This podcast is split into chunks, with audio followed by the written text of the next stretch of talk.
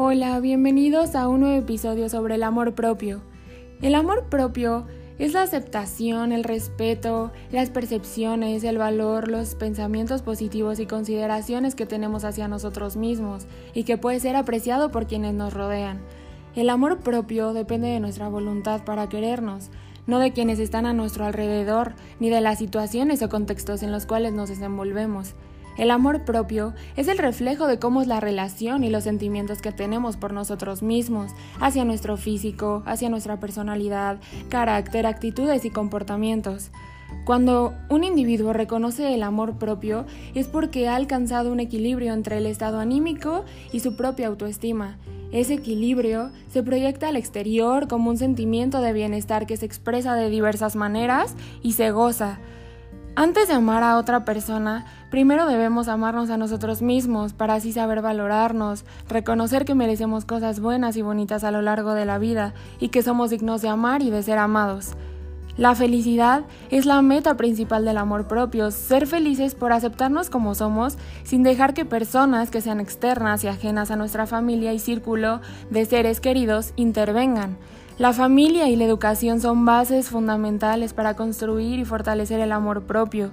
En el hogar son los padres y seres queridos.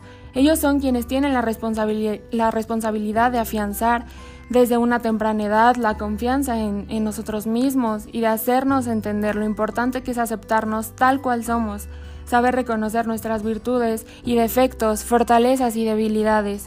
Las personas que sienten amor propio se caracterizan por ser amigables, respetuosas, amorosas, independientes, se preocupan por su crecimiento personal, su estado de salud, su formación y dar lo mejor de sí en todas las actividades que, que ellos desarrollen.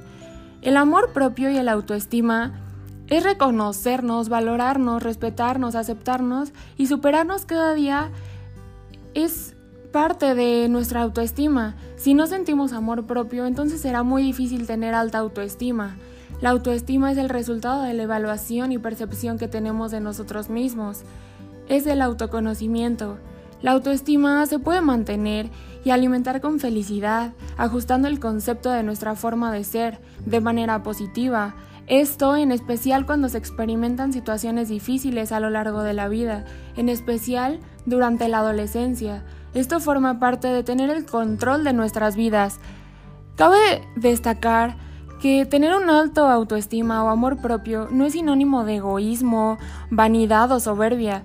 Lo realmente importante es estar bien con nosotros mismos y proyectar eso al exterior porque así seremos vistos y percibidos.